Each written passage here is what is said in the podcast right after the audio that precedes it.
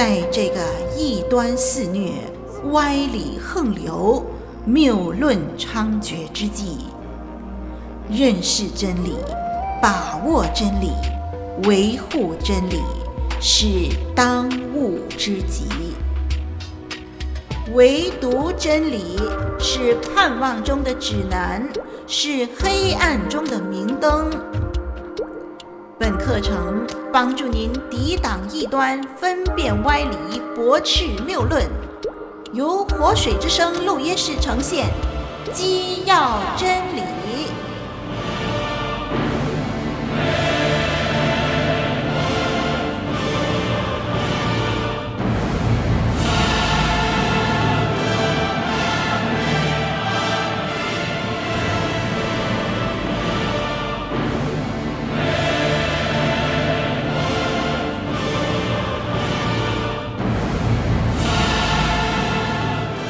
亲爱的听众朋友，你好，我是林老师。今天呢，我们要来看认识救恩。今天是第九课，那么我们第九、第十两课呢，我们来谈认识救恩。过去我们谈过认识圣经、认识神、认识主耶稣啊，主耶稣成就了救赎的工作。所以接下来两课我们要谈认识救恩。那么我们谈到救恩的时候呢，我们第一个要说的是为什么我们人需要救恩，那就是我们今天要谈的了。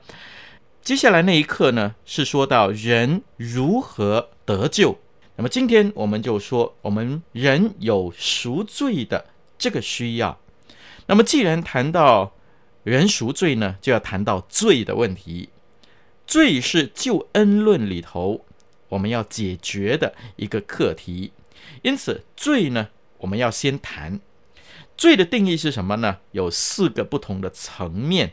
第一个层面就是射不中的意思啊。第一个罪啊，原来的意思呢，就是没有射中目标，射歪了，没有射到中心点啊。也就是说，我们没有达到上帝的标准。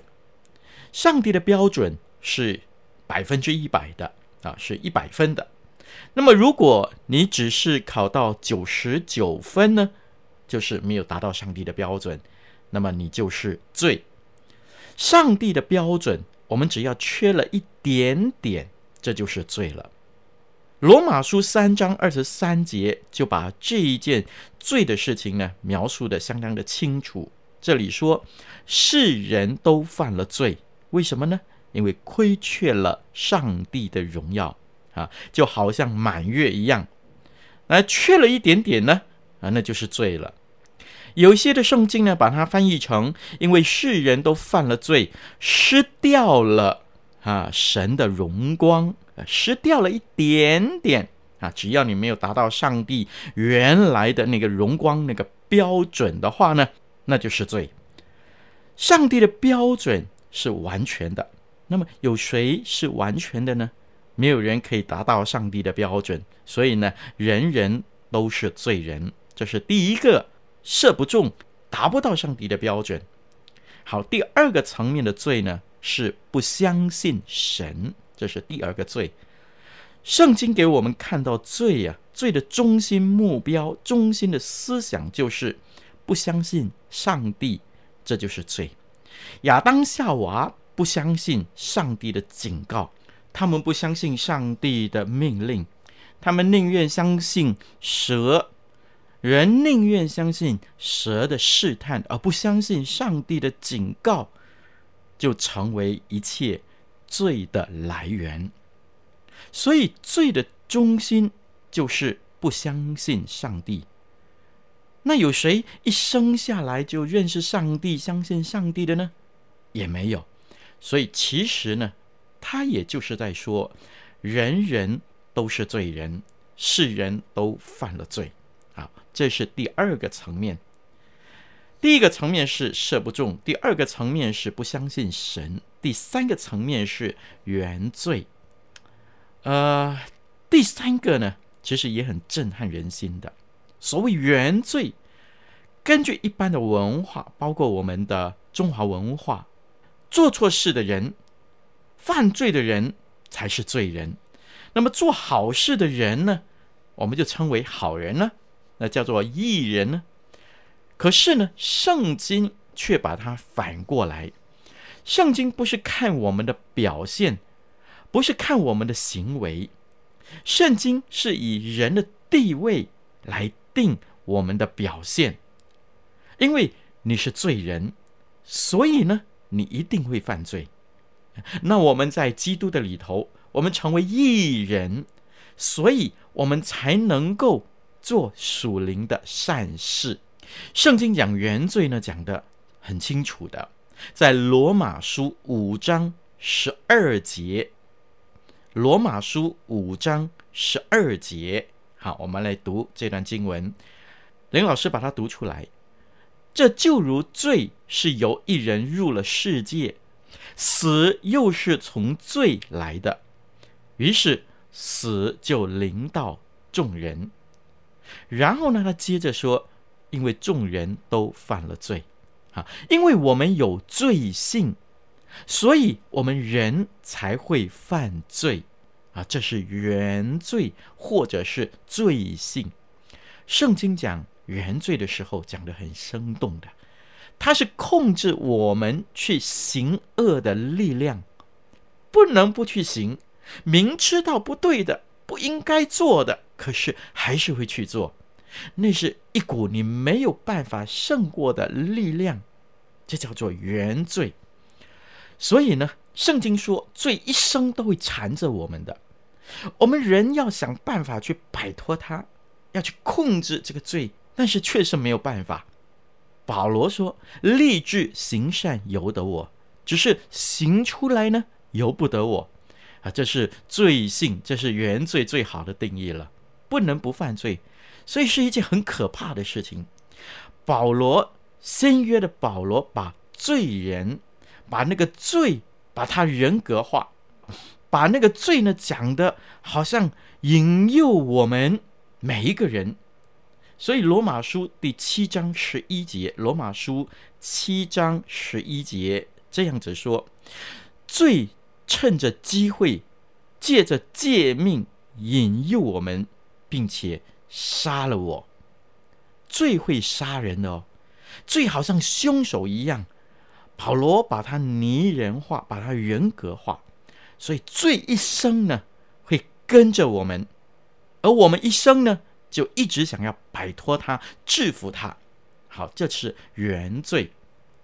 第四个层面就是内心不洁啊、第四个圣经所启示的罪呢，它的含义是。我们的内心呢，常常有一些不洁的思想，这就是罪。当我们讲到这些罪的定义的时候，听众朋友，我们不妨想一想，在我们的文化的层面里面，有没有这样的一个意思？有没有这些的层面的定义呢？耶稣在登山宝训的时候讲到，如果你看见富人就动了淫念，哎，这就是犯了奸淫的罪。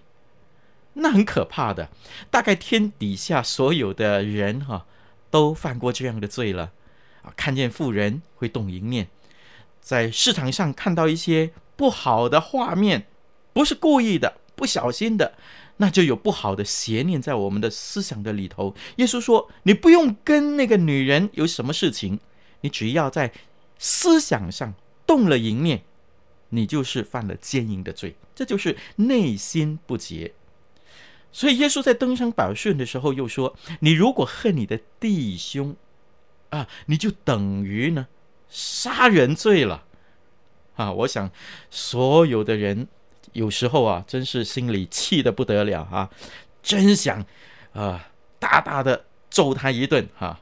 这时候呢，按照耶稣基督登山宝训的那种超高的标准，我们就已经犯了杀人的罪了。因为我们恨我们的弟兄，也就是说，没有一个完全的，只有耶稣基督是完全的，对不对呢？好，内心不洁的罪呢，罗马书那边也讲到，其实有许多的书信都同样的说到，比如说贪婪、骄傲、嫉妒啊，这一些呢都是内心不洁。我记得呢，有一首歌怎么说啊？我没有罪啊，杀人放火我不会啊。我想这是我们中国人的思想吧啊，我们不会作奸犯科，那么偶尔呢，啊，说谎溜了嘴，天下乌鸦一般黑，这哪是算罪呢？但是圣经告诉我们，这些都是内心不洁，这些都是罪。我想呢，不单单只是这些消极的看法是罪，我想也包括了缺乏上帝原先的那个良善、那个公义、圣洁，没有做出积极的良善的这样的一种行为，这就叫做罪。而且呢，罪是积极的在作恶，没有行善。这些都在圣经的罪和罪性的范围里头，所以我们重复一下，什么是罪呢？罪有四个层面，第一就是射不中，第二就是不相信神，第三是原罪，第四呢是内心不洁。好，我们就进入，我们既然有这么样的一个罪，那我们要怎么样解决？这些罪的本质呢？那我们要看人了啊！刚才按这样来看呢，我们每一个人似乎都在罪的里头。所以罗马书三章二十三节说：“世人都犯了罪。”那一点都没错。好，我们现在回来看，我们人为何需要救恩？第一点呢，就是我们人已经完全的败坏的了啊！人已经完全的堕落，也就是说呢。按照我们人的能力呢，我们人是没有行善的能力。所谓人已经完全败坏、完全堕落、完全无能为力，哈，主要是在讲神学的问题。我们人呢，尽我们一切的努力都没有办法达到上帝的要求的了，所以完全的堕落是已经完全无能为力。我们不可能回到上帝的面前，我们没有一个人能够主动的会去寻找上帝。人不能够有属灵的善事。马太福音主耶稣说：“你们若单爱那爱你们的人，有什么赏赐呢？就是税利，不也这样行吗？我们也可以去关心别人，可以去照顾孤儿寡妇，我们可以去救济穷人。”啊，这些所有的人都有一点这样的善行的能力，但是圣经实在是这样说：人呢，已经完全败坏堕落的时候，他是指到我们寻求上帝的事情上，我们没有能力，连一个人也没有寻找上帝的。这是保罗他引用诗篇的时候所说的一句非常重要的话。所以，当保罗三章二十三节说世人都犯了罪啊，不是伦理上，不是哲学上，不是教育或者是心理上，而是我们寻求上帝的这条路。我们是神学上，没有人有办法不犯罪而去寻求上帝。好，保罗在罗马书第三章，我们来看他特别引用诗篇，罗马书第三章第十。到第十一节，他说：“经上所记，没有一人，一个也没有。这个义人，并不是指救济啦、做好事啦那样的好人。这里所讲的义人呢，是明白上帝、寻求上帝的人。圣经说啊，一个都没有，你相信吗？”罗马书十一章三十二节。罗马书十一章三十二节，我把它读出来。因为神将众人都圈在不顺服当中。好，我们再听加拉太书三章二十二节，也是这样说的。加拉太书三章二十二节，我把它读出来。圣经把众人都圈在罪里，没有一个例外。所以呢，人类好像是啊一团的啊泥土啊。亚当夏娃犯罪，就已经代替我们所有的人代堕落了。人在寻求上帝、渴慕救恩的事情上，已经无能为力，完全的败坏，完全的堕落。所以以弗所书第二章说：“你们死在过犯罪恶之中，只有神，只有主，他叫我们活过来。没有一个人会寻求上帝。”好，第二，那我们可能得救吗？第二呢，就告诉我们是神主动来救赎我们，这就显得我们救恩的特别，不是我们寻求神，是神他主动的来帮助我们。既然人没有能力完全败坏，那除非是上帝自己本身他施恩，上帝主动，否则我们都没有办法的。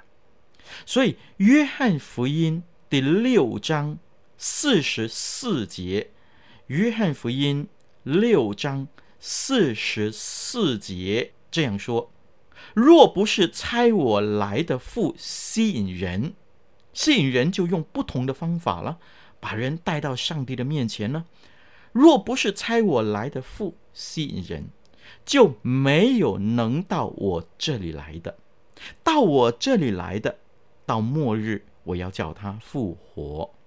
哎，不是你主动的去寻找主耶稣的，也不是你自己会跑到教会，而是记得是上帝，他用不同的方式吸引我们来到他自己的面前。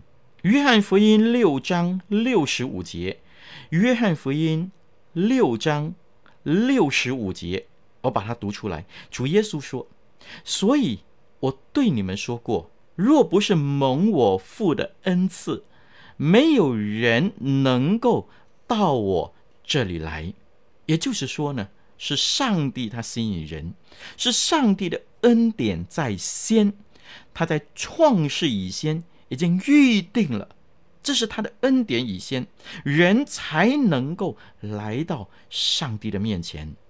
所以有人来到教会几十年啊，还是呃浑水摸鱼啊，这边听听，那边走走，没有真正的接受耶稣。所以不是人这边主动啊，而是上帝的主动。哥林多前书十二章三节，哥林多前书十二章。三节那里说，所以我告诉你们，被神的灵感动的，没有说耶稣是可咒诅的；若不是被圣灵感动的，也没有能说耶稣是主的。所以呢，当我们愿意承认主耶稣基督是主，当我们相信主耶稣的时候，不是我们能够去寻找，我们能够去接受，而是。神的灵先感动我们，先吸引我们，完全是上帝的主动的恩典。好，我们记得，我们第一点是讲到人完全的败坏，没有寻求上帝的。第二点呢，我们是讲到上帝的主动，救恩是上帝单方面主动完成的工作。好，接下来第三点呢，我们要讲到的是，人在救恩上呢，是完全被动的，人只是用信心来回应而已。信心啊，说的白一点，就是圣经讲的很清楚，信心也是上帝的赏赐的礼物，信心也是上帝的恩典。所以，当我们说我相信，我们只不过是领受了神的。恩典来接受这个救恩。好，我们来看圣经好了，《以弗所书》二章第八节，他在这里说：“你们得救是本乎恩，也因着信。这并不是出于自己，乃是神所赐的；不是出于自己，是神所赐的。所以圣经说是本乎恩，也因着信。那个恩典呢？”不是出于自己，是神给的。我们再看以弗所书六章二十三节，六章二十三节，这里说：“愿平安仁爱，留意啊，信心从父上帝和主耶稣基督归于弟兄们。信心呢，跟爱心，跟平安。”都是上帝所赐的，不是我们能够用金钱或者是修炼或者是努力可以赚来的。好，这样的一个重要的神学上的教义呢，我们需要用更多的经文。我们来看罗马书十二章第三节。罗马书十二章第三节，这里说：“我凭着所赐给我的恩，对你们个人说。”不要看自己过于所当看的，要照着上帝所分给个人信心的大小，看得合乎中道。有的人信心很大，有的人信心很小，没有关系，都是上帝的礼物。这个信心是上帝的恩典，信心大不用自夸，信心小也不用自卑。都是上帝按着我们个人的需要分给个人的，这里就让我们看到，人其实在信心。我说我信耶稣，这个信心不是人的挣扎，不是人的抉择，不是人的决定，信心呢是上帝要给谁就给谁的。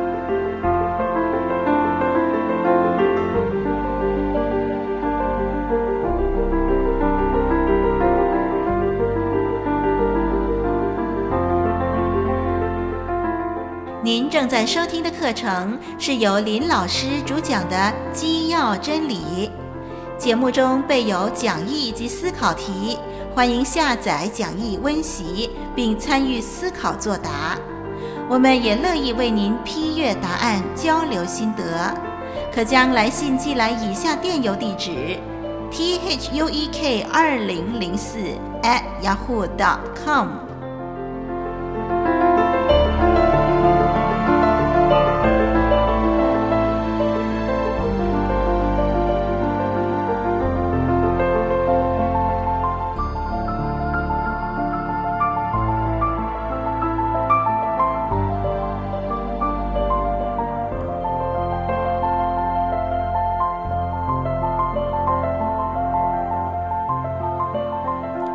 们再看一处的经文，《哥林多前书》四章七节，《哥林多前书》四章七节，我把它读出来，《哥林多前书》四章七节说：“使你与人不同的是谁呢？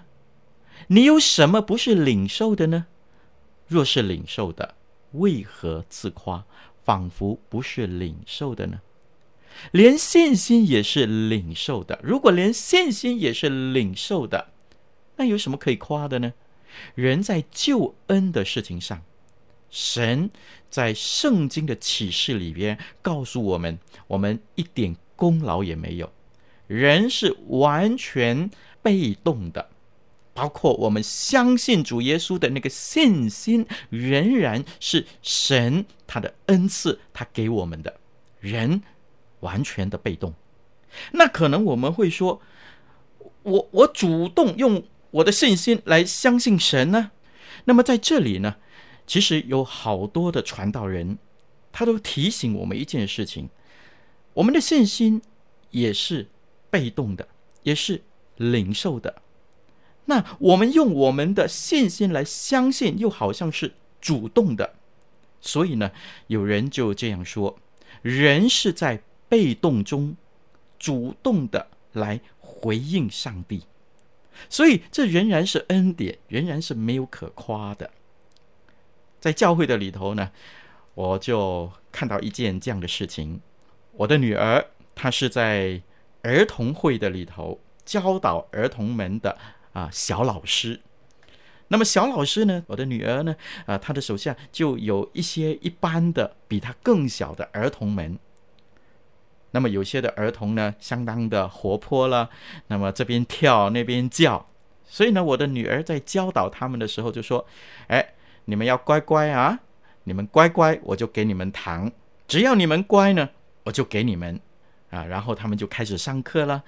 上完课以后呢，啊，有其中的一个小朋友呢，就跑到我女儿的面前来，他说：“姐姐姐姐，我乖乖啊，等一下你给我糖啊。”我女儿就说：“好，我一定给你。”要等下课了，这个小孩呢，哎，他果然很乖，所以他就主动跑到我女儿面前来说：“啊，我很乖，你要给我糖。”啊，我女儿就给他糖了。好，那请问谁主动呢？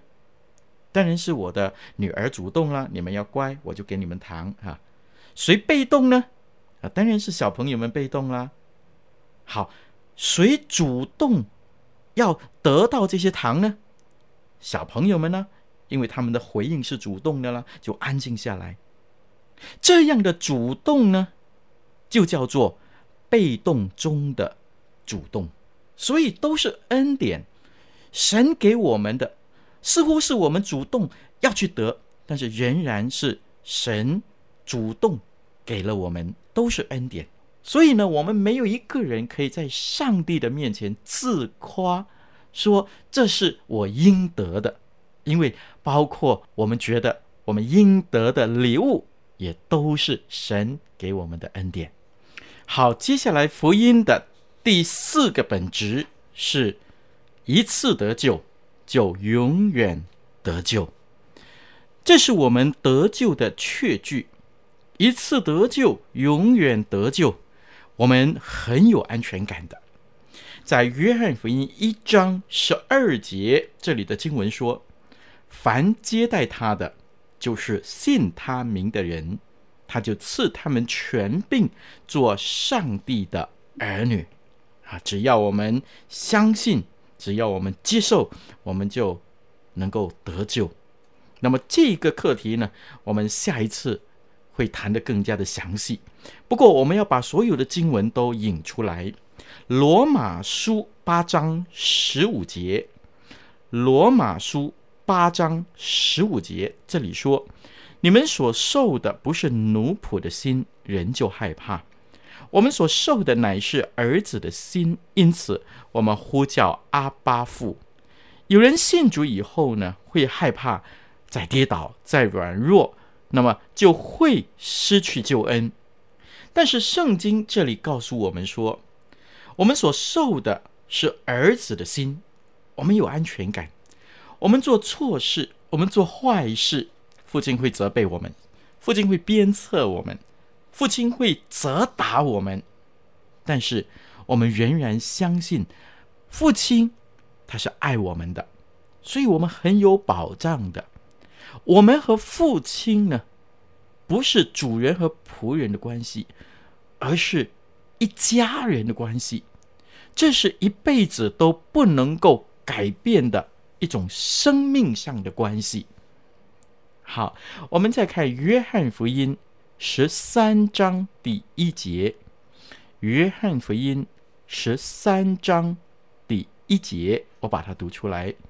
逾越节以前，耶稣知道自己离世归父的时间到了，他既爱世间属自己的人，就爱他们到底。爱到底，即使我们不可爱，即使我们会软弱，也许有时候我们会背叛上帝，但是耶稣爱我们爱到底，他为我们代求到底，他的救恩呢，就是这样完整的要来寻找拯救世上的人，他起了头，他就会完成这个结局，所以启示录说他是始。他是终。接下来的经文是希伯来书十二章二节，希伯来书十二章二节，这里说：“仰望为我们信心创始成终的耶稣。”哎，我们的信心的开始，信心的终点，起头和结束都是上帝所做的。刚才我们说信心是上帝的恩赐。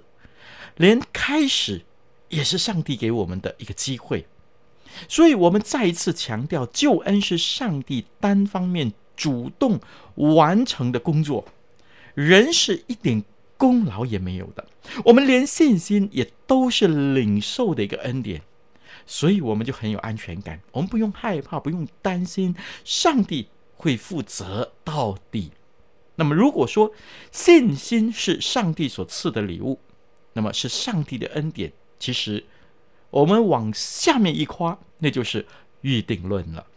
那这一些一次得救、永远得救的信心和悔改呢，我们留到下一次，我们就更详细的来看待这个信心和悔改的课题。好，接下来救恩论的本质呢，我们要了解的是预定论了。预定论呢，其实有很多的非基督徒都会很反感，有时候连我们基督徒呢，有时候讲预定论的时候，都讲得怕怕的，觉得呃那个太强烈了，好像人很难接受啊。事实上呢，我们非得要讲预定论，才能够把救恩讲得更加的透彻。所谓预定论呢，就是要告诉我们，人在救恩的事情上，一点角色、一点功劳都没有。这是上帝在创世以前，已经在基督的里头拣选了我们，已经预定了我们。这也是以弗所书第一章、第三章、第四章的启示。其实整本圣经呢，从创世纪一开始，一直到启示录，上帝就预定人，上帝拣选人，上帝的主权。其实，在整个圣经的里头讲的十分的清楚。那么，我们现在看两处的经文。第一处的经文呢，是在但以理书十二章第一节。但以理书十二章一节，那时保佑你本国之民的天使长米迦勒必站起来，并且有大艰难，从有国以来直到此时，没有这样的。你本国的民中，凡名录在册上的，必得拯救。这是讲到有大灾难来了，很多人可能会背弃信仰。但是他说，如果你的名字登在生命册上，就必得救。不是因为你能够坚持得住，你能够保持住自己才能够得救，完全不是你的善行。你的决心的结果，而是因为你已经被拣选了，你已经被预定了，所以呢，你才能够坚持到底。那个能力的来源是从上帝的那边来的，而我们人呢，是白白领受的一个恩典。好，接下来我们来看《使徒行传》十三章四十八节，《使徒行传》十三章。四十八节，刚才我们看旧约的先知书，好，现在我们看新约的使徒行传十三章四十八节，这样说：外邦人听见这话，就欢喜了，赞美上帝的道。凡预定得永生的人都信了。哎，他不是说信的人得永生，这里反过来说。预定得永生的人才会相信，就都信了。圣经其实讲预定论呢，讲得相当的清楚。预定论是把人在救恩上没有角色、没有功劳讲得最透彻的。今天我们讲救恩论，讲了五点：第一，人的败坏；第二，神的主动；第三，我们讲到人在救恩上完全的被动。第四，刚才我们讲到一次得救就永远得救。最后我们讲到预定论，这是我们在救恩论的里头，我们每一位信徒都必须要仔细的来认识的。好，接下来我们谈救恩的时候呢，我们不能够不提到基督他的。代赎这个本质，基督代赎呢，包括了两个方面。第一方面就是基督代替我们顺服，代替我们遵从律法的要求，而且代表我们完全顺服上帝的旨意。如果基督只是令我们获得赦罪，我们就不能够上天堂。这只不过是令我们仅回复到亚当和夏娃还没有行善或者作恶的那个境况，但是我们还没有成功通过考验期的境况。如果要确立永远的义和确保与神永远相交的话，亚当和夏娃必须在一段时间内完全的遵从神，然后神就会喜悦他们的忠心和顺服，他们就可以永远的与上帝相交。在腓立比书三章九节，这里保罗说：“不是有自己因律法而得的义，乃是因信基督的义，就是因信神而来的义。”保罗知道呢，他需要从基督得着的，不单单只是道德上的无罪，哈，就是罪得赦免，所以得以洁净呢，而是道德上正面的义。他知道这不可能来自他自己。必须来自相信基督。同样的，保罗谈到基督成为我们的义，在罗马书五章十九节就这么说。罗马书五章十九节这里说：“因一人的悖逆，众人成为罪人；照样，因一人的顺服，众人也成为义了。”所以，基督是。代替我们的顺服，主动的顺服我们的神。第二呢，我们也要了解，罪的本质是因为我们的主耶稣基督为我们受苦，所以基督除了带我们一生完成遵从律法而行，那么也亲身的为我们的罪受刑罚，承受必须受的苦楚。他一生受苦。我们看到他一生出来呢，就落在世界，以至于受苦。然后在马太福音告诉我们，他四十天受试探，也受着极大的痛苦。希伯来书五章八节，圣经这样写说：他虽然为儿子，还是因所受的苦难学了顺从。他在地上侍奉，大部分时间要面对许多犹太领袖强烈的对抗，经受痛苦，所以他一生呢都为我们在受苦的中间。再来，我们知道的，他受十字架上的痛苦，那种是一种的肉身的痛苦。当然，被钉十字架的时候，他是人子，他身体会受到痛苦，但是另外呢，他也承受罪的痛苦，耶稣为我们的罪背负罪在所承受的心理上的痛苦，比肉身的痛苦更可怕。以赛亚书五十三章六节就这么说：“耶和华使我们众人的罪都归到他的身上。”以赛亚书五十三章十二节那里说。他却担当多人的罪。约翰福音一章二十九节，那里说：“神的羔羊，除去世人罪孽的。”以后哥林多后书二十一章，保罗就宣称：“神使基督成为罪。”加拉太书三章十三节又告诉我们说：“他为我们受了咒诅。”希伯来书九章二十九节，希伯来书的作者说，基督一次被献，担当了多人的罪。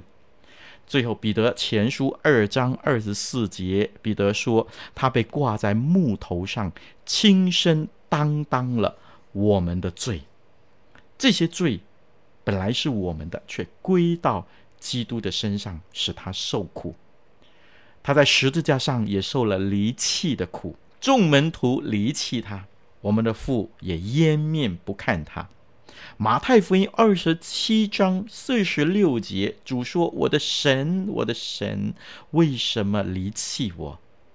所以这个赎罪观呢，有人说是代赎论，代就是指代替别人，代表别人。因此，当我们谈救恩论的本质的时候，我巴不得每一位弟兄姐妹都知道，基督的死是代替性的，他以无罪的来代替我们这些有罪的人，成为上帝的刑罚，为我们受苦。让我们回应上帝的爱，让我们一生来服侍他吧。